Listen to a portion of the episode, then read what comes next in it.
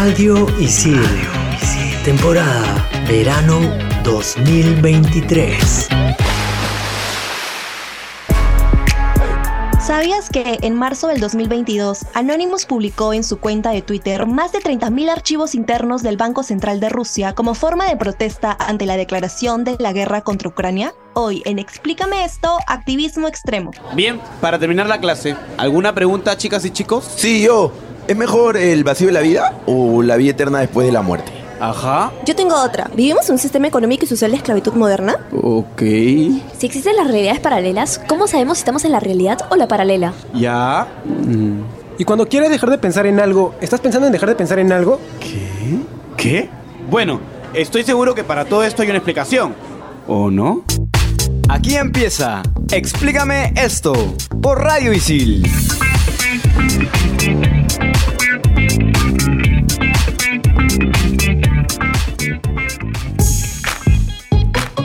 Hola chicos, ¿qué tal? Bienvenidos a un programa más de Explícame esto por Radio Isil. Estoy aquí en compañía de Andrea y de Renzo. ¿Qué tal? ¿Cómo están chicos? Hola chicos, yo me estoy muriendo de calor personalmente. No sé cómo están ustedes. Hola gente, ¿qué tal? Bueno, hace calor, pero el programa de hoy está buenísimo. Empecemos con el contexto del activismo extremo. Básicamente desde inicios de este siglo, el mundo ha visto surgir movimientos populares bastante, bastante poderosos, intensos, justamente de protestas, que siguen activos principalmente en Latinoamérica, Europa y Oriente Medio. ¿Y qué es lo que se exige? El fortalecimiento de los derechos humanos, al tiempo que revelan las vulnerabilidades ambientales, sociales, ideológicas, económicas y políticas de los países en los que se despliega. Primero tenemos que tener en cuenta la definición de la RAE, que el activismo es el ejercicio de proselitismo y acción social de carácter público, frecuentemente contra una autoridad legítimamente constituida. Esto en castellano muy simple es comportamiento de participar en movimientos especialmente de tipo ambiental, político, social. ¿Y quiénes participan en estos comportamientos?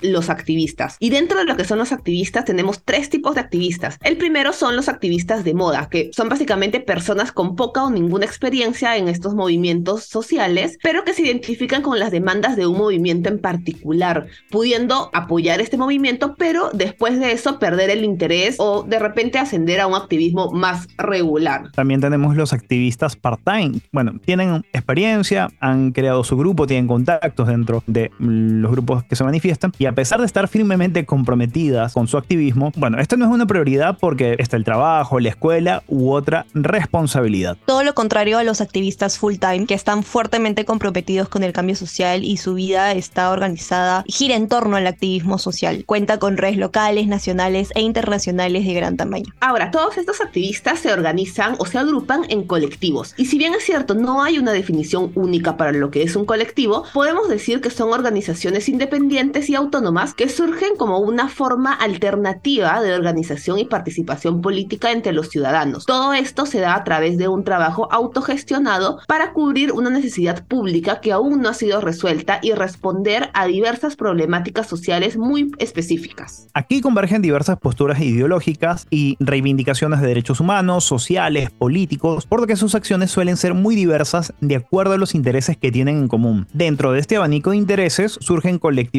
políticos, culturales, ecologistas, estudiantiles, feministas, artísticos y muchos otros. Chicos, y les pregunto, ¿cuáles son las formas de activismo más extremas que conocen? No sé si es tan extremo, pero algo que se ve como que constantemente acá al menos es eh, el hecho de las huelgas de hambre y los encadenamientos en algún edificio importante, ¿no? Como por ejemplo este, alguna entidad del Estado o, o cosas así. Miren, yo sé de uno de los años 60 más o menos, de los monjes budistas que solían bañarse en combustible y prenderse fuego. Y era una forma obviamente radical de protesta contra la guerra de Vietnam. En la actualidad no recuerdo un caso parecido, pero me parece que sí, es uno de los más extremos que conozco. Fíjate que esto es muy interesante porque sucede en pleno contexto de la guerra de Vietnam, donde los monjes budistas se les llamaba bonzos. Lo extraño de esta protesta es que estos monjes se rociaban gasolina, adoptaban la posición de flor de loto de meditación y se prendían fuego. Me parece un contraste que tiene un significado muy, muy grande. Y acá también hay algo interesante en el tema espiritual porque dentro de las tradiciones indias, el reino del, del samsara, que es básicamente el mundo del nacimiento y el renacimiento, se describe como un mundo en llamas, en llamas de fuego. ¿Y en qué momento del activismo o en qué punto consideran que este se vuelve o puede denominarse extremo? Para mí se vuelve extremo ya cuando se pone en riesgo vidas tanto de las personas que están protestando como entes públicos, entiéndase fuerzas mm, de la ley, que también pueden verse afectadas. Si ya se pone en riesgo la vida de alguien, ya ahí empieza a ser extremo. Bajo esa premisa, por ejemplo, el tumbarse monumentos no sería una protesta extrema porque no pone en riesgo a nadie, o sea, se tumba un monumento, entonces no, o sea, es una cosa inanimada. Hay mucho por detrás, lo puedes ver de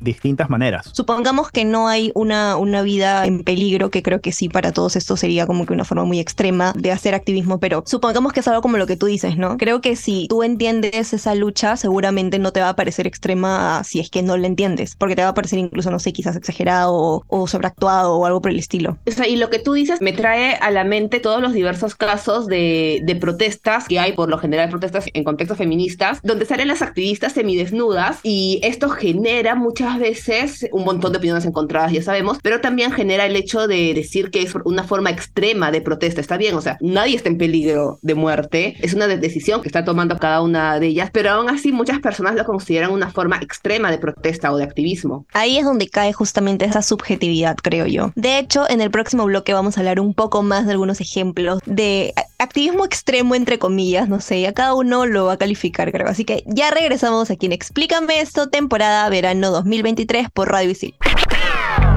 Explícame esto por Radio Isil.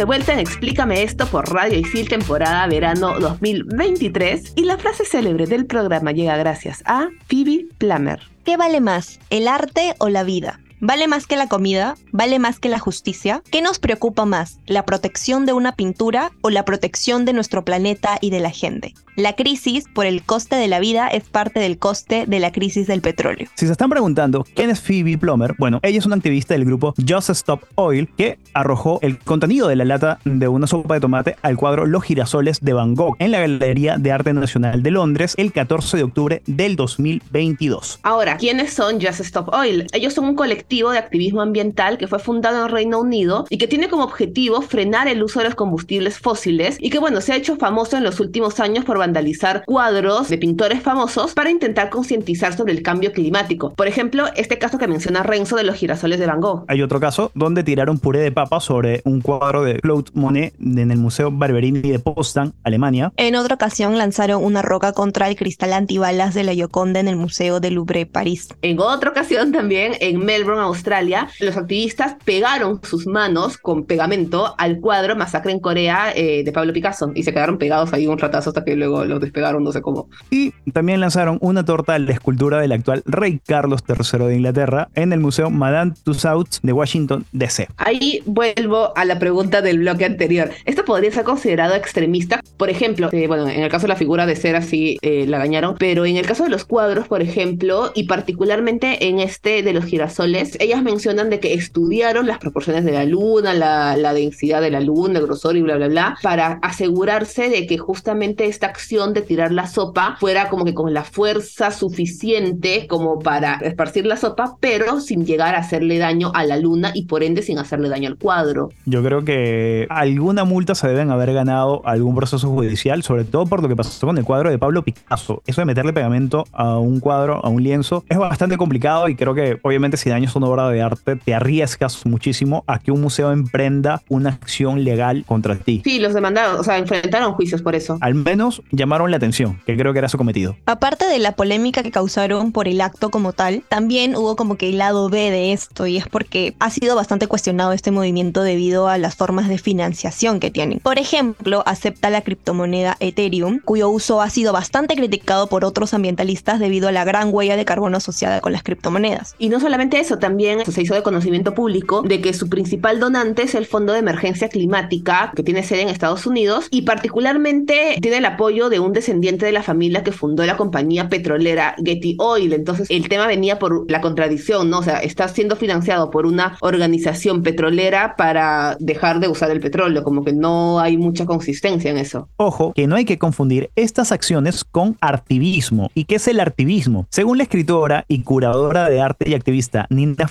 El arte activista es un híbrido del mundo del arte y del mundo del activismo político con el objetivo de desarrollar propuestas que impulsen ciertos cambios sociales a través de estrategias artísticas. Por ejemplo, el graffiti o el performance al servicio político más que al estético. Si quieren saber mucho más de esto, pues obviamente vayan a Spotify y busquen el programa dedicado a Banksy. Cabe recalcar que el artivismo como tal toma forma a través de los colectivos, las asociaciones, los artistas que suman su creatividad a la disconformidad, por decirlo así, que sienten frente a desigualdades, injusticias que atraviesan la sociedad. Lo que sí está considerado como una forma de ciberactivismo extremo, o sea, ya enfocándonos más que nada en el, en el mundo digital, es el hacktivismo, que bueno, como su nombre claramente lo indica, es activismo hacker. Y según Kaspersky Lab, que es el líder mundial en servicios de ciberseguridad, lo define como la acción de hackear o intervenir un sistema computacional con un propósito político o social. Los hacktivistas suelen modificar el sitio web de las organizaciones a las que atacan, que por lo general son organizaciones que están en contra de la ideología que los activistas defienden, y filtran la información con el objetivo de visibilizar estas causas que apoyan y crear conciencia sobre las cuestiones sociales y políticas. Dentro de estos grupos que realizan ciberataques como forma de protesta, tenemos que mencionar sí o sí a Wikileaks, probablemente el grupo hacktivista más importante de todos los tiempos. Su fundador es Julian Assange, que está acusado de 18 delitos en Estados Unidos, entre ellos conspiración contra el gobierno y muchas otras. Destaparon a algunos de los mayores escándalos recientes de la historia del gobierno norteamericano, como el papel que ejerció Estados Unidos en la guerra de Afganistán e Irak, los espionajes llevados a cabo por la Agencia Nacional de Seguridad, la NSA, y lo más infame, pues obviamente la tortura que aplicaban a los presos en la prisión de la bahía de Guantánamo en Cuba. Y hasta ahorita Assange sigue en asilo político. Obviamente también hay que mencionar a Anonymous, que es un grupo de hackers sin una organización definida y no tienen un líder, ni una estructura, ni defienden una postura política en concreto. Sus miembros están esparcidos a lo largo de todo el mundo según lo que ellos mismos comentan en los videos que suelen publicar en Twitter y realizan acciones de forma anónima. Algunas de sus actuaciones más conocidas tuvieron como objetivos a la Iglesia de la Cienciología o el Estado Islámico, así como también las denuncias sobre la brutalidad policial con motivo de la muerte de George Floyd. Yo quiero acá este, cerrar con una frase del sociólogo y activista Todd Gilting que dice todo el mundo está mirando y es un poco los medios de los que se vale el activismo, porque si bien es cierto, el objetivo del activismo es cambiar algo, pero se vale de los medios, ya sea medios tradicionales como, no sé, pues como televisión, radio, prensa, qué sé yo, o los medios digitales como incluso las redes sociales, eh, el mismo internet, etcétera, para hacer llegar esta voz de protesta para difundir el mensaje y poder hacer que en consecuencia se produzca un cambio. Los movimientos sociales no controlan su propia imagen, aunque planean cómo van a manifestarse, depende mucho de la voluntad y las decisiones de agenda de los grandes medios. La dependencia que se establece entonces entre medios y movimientos sociales es bastante conflictiva. Creo que aquí podría encajar bastante justo los casos que estuvimos contando, ¿no? Porque son bastante mediáticos y creo que lo que buscan en primer lugar es captar atención y que mediante esto puedan como que difundir su mensaje. Y acá yo vuelvo al, al caso de los girasoles. O sea, parte de las críticas que hicieron era, ¿qué tiene que ver Van Gogh con el cambio climático? ¿Qué tiene que ver Van Gogh con las petroleras? O sea, pero no es por Van Gogh en sí, es por la cantidad de exposición mediática que podían conseguir al hacer eso. O sea, tranquilamente pudieron haber tirado la sopa, no sé, a la Mona Lisa. Algo que es muy cuestionado por los activistas es que justamente las personas suelen darle bastante importancia cuando se habla de monumentos, pinturas o cosas parecidas. Entonces yo siento que por eso es que hay bastantes casos de un montón de cuadros súper conocidos, porque en realidad es verdad, hay un montón de gente y lo puedes ver en Twitter, en cualquier red social, que se altera cuando la gente se mete, por decirlo así, con los monumentos o, no sé, en este caso los cuadros. Pueden llegar a lograr tener muchísima más atención que si se metieran con otras cosas que quizás no, no tienen tanta importancia. Para la sociedad, obviamente. Antes de irnos al corte, no recuerdo quién lo dijo, pero planteé una pregunta muy interesante interesante. ¿Se acuerdan ustedes del incendio de la Catedral de Notre Dame en Francia? La pregunta era, ¿qué es más importante? ¿Que salvemos una iglesia, que todo el mundo se dé golpes de pecho porque se acaba de quemar una iglesia? ¿O que no nos estamos preocupando por mantener o conservar el Amazonas, que es el pulmón del mundo? Hay que hacernos ver. Algo así era el mensaje, pero es una pregunta que es muy válida. Entonces, en esta misma línea de los grupos activistas, o sea, no es tanto el Van Gogh, como decía Clave, es, oye, toma conciencia que en verdad, sí, un cuadro puede valer 20 millones de dólares, pero la vida de este planeta vale mucho más y no le estás prestando atención. Y nosotros volvemos en un breve instante porque nos toca el top 5 aquí en Explícame esto, temporada verano 2023. Explícame esto por Radio Isil.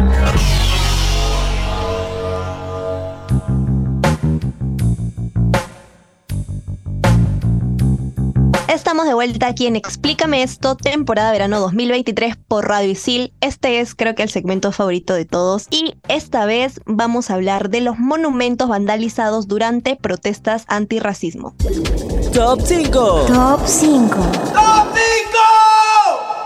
Top 5. La Sirenita en Copenhague, Dinamarca. La madrugada del viernes 3 de julio del 2020, unos activistas anónimos escribieron con grafiti de color negro las palabras Racist Fish o pez racista sobre la famosa escultura. Esta no es la primera vez que sucede, puesto el monumento ha sido vandalizado numerosas veces e incluso fue decapitado en dos oportunidades. Top 4. Edward Colston en Bristol, Inglaterra. Durante las protestas del 5 de junio del 2020 por la muerte del afroestadounidense George Floyd a manos de la policía de Minneapolis, un grupo de manifestantes derribó el monumento de Edward Colston, un traficante de esclavos de finales de 1800 al servicio del rey Leopoldo II de Bélgica, que cometió uno de los mayores genocidios en el Congo y lo tiró a la bahía. Acá lo curioso es que el alcalde de la ciudad, que es un afrodescendiente llamado Martin Rees, declaró que no sentía que esto había sido como que una pérdida para la ciudad, aunque bueno, sí se mostró en favor de rescatar la estatua del agua y colocarla, bueno, en un en un museo. Top 3. Rey Leopoldo II en Bélgica. Desde junio del 2020 y a lo largo de todo el país, estatuas del rey Leopoldo han sido pintarrajeadas por diversos activistas como una forma de rechazo ante el brutal gobierno que ejerció el rey en el Congo, donde hace más ya de dos siglos esclavizó a multitudes de personas para extraer caucho, marfil y otros recursos para su propio beneficio, dejando hasta 10 millones de personas fallecidas. En muchos casos, el mismo gobierno de las ciudades tuvo que ceder ante la presión y bajar las estatuas. Top 2. Confederado Jefferson Davis en Virginia, Estados Unidos. El 8 de junio del 2020, manifestantes y activistas del movimiento Black Lives Matter tiraron la estatua del presidente confederado Jefferson Davis en Virginia, la antigua capital de la Confederación, y dejaron el mensaje End Racist o fin del racismo. El alcalde había propuesto desmantelar todas las estatuas confederadas de la ciudad, pero pidió a los manifestantes no hacerlos ellos mismos. Sin embargo, refirió que la estatua de Davis nunca mereció estar en ese pedestal por ser racista y traidor. Esto fue un movimiento que pasó a lo largo de Estados Unidos también, y no fue solamente con la figura de Jefferson Davis, sino con la de varios de los llamados confederados. 1. Estatuas de Cristóbal Colón alrededor de América. Durante los últimos años, en Estados Unidos, Colombia, Chile, México, Argentina, Bolivia, Venezuela e incluso Perú, se han registrado casi medio centenar de casos en los que diversas estatuas en memoria a Cristóbal Colón han sido vandalizadas por activistas que buscan reivindicar a los nativos americanos y afirman que Colón no fue el descubridor de América, sino el líder de una invasión genocida que acabó con los pueblos originarios. Ante esto, muchos gobiernos han optado por retirar las estatuas. En el caso de Chile, si mal no recuerdo, claro, se bajaron una estatua de Colón y, y pusieron la estatua de, de, una mujer que está como que dentro de su lista de próceres de la independencia. Recuerdo que por el día del descubrimiento de América, entre comillas, hubo toda una campaña en redes sociales de personas que justamente hacían esta corrección, ¿no? De que no era el descubrimiento de América, sino la invasión de América y contaban un montón de cosas que obviamente terribles. Me has hecho recordar esto y considero que sí es bastante positivo recordar y nombrar las cosas como son. No solamente en esto, sino con respecto a todo. Sí, e incluso en algunos países ya no se dice tipo Día del Descubrimiento de América y ya algunos países han cambiado el nombre del Día del Descubrimiento de América como el Día de la Raza Indígena, el Día de los Pueblos Originarios y cosas similares. Yo creo que lo de Cristóbal Colón tiene mucha tela para cortar, pero yo no creo que Colón vino con la intención de invadir. Había un fin comercial, según lo que indican los libros, pero esa es la historia eurocentrista, la que siempre nos han enseñado. Y ahí radica el principal problema. Cuando nos vamos a las fuentes, a los libros y empezamos empezamos a ver que las cosas no son tan bonitas como nos las pintaban en primaria, pues surge este tipo de shock mental, vamos a decirlo así, y quieres reivindicar todo. Y no solamente hay mucha tela que cortar en el descubrimiento de América, también en la fundación de Perú como virreinato, como república independiente. Pero al final, en toda la historia, porque la historia siempre se escribe del lado de los vencedores. Exacto, a lo que voy es, no quiero decir que todavía seguimos afectados, que nos conquistaron los españoles. Lo que nos afecta en realidad es que no hemos verificado todas las fuentes para saber exactamente qué fue lo que pasó en nuestra historia. Y eso sí cuesta un poquito superar. Pero ese es un tema para otra, Otro programa. para otro episodio de Explícame esto por Radio Isil. Y eso fue todo aquí en Explícame esto, temporada verano 2023 por Radio Isil. Bye. Radio Isil. Temporada verano 2023.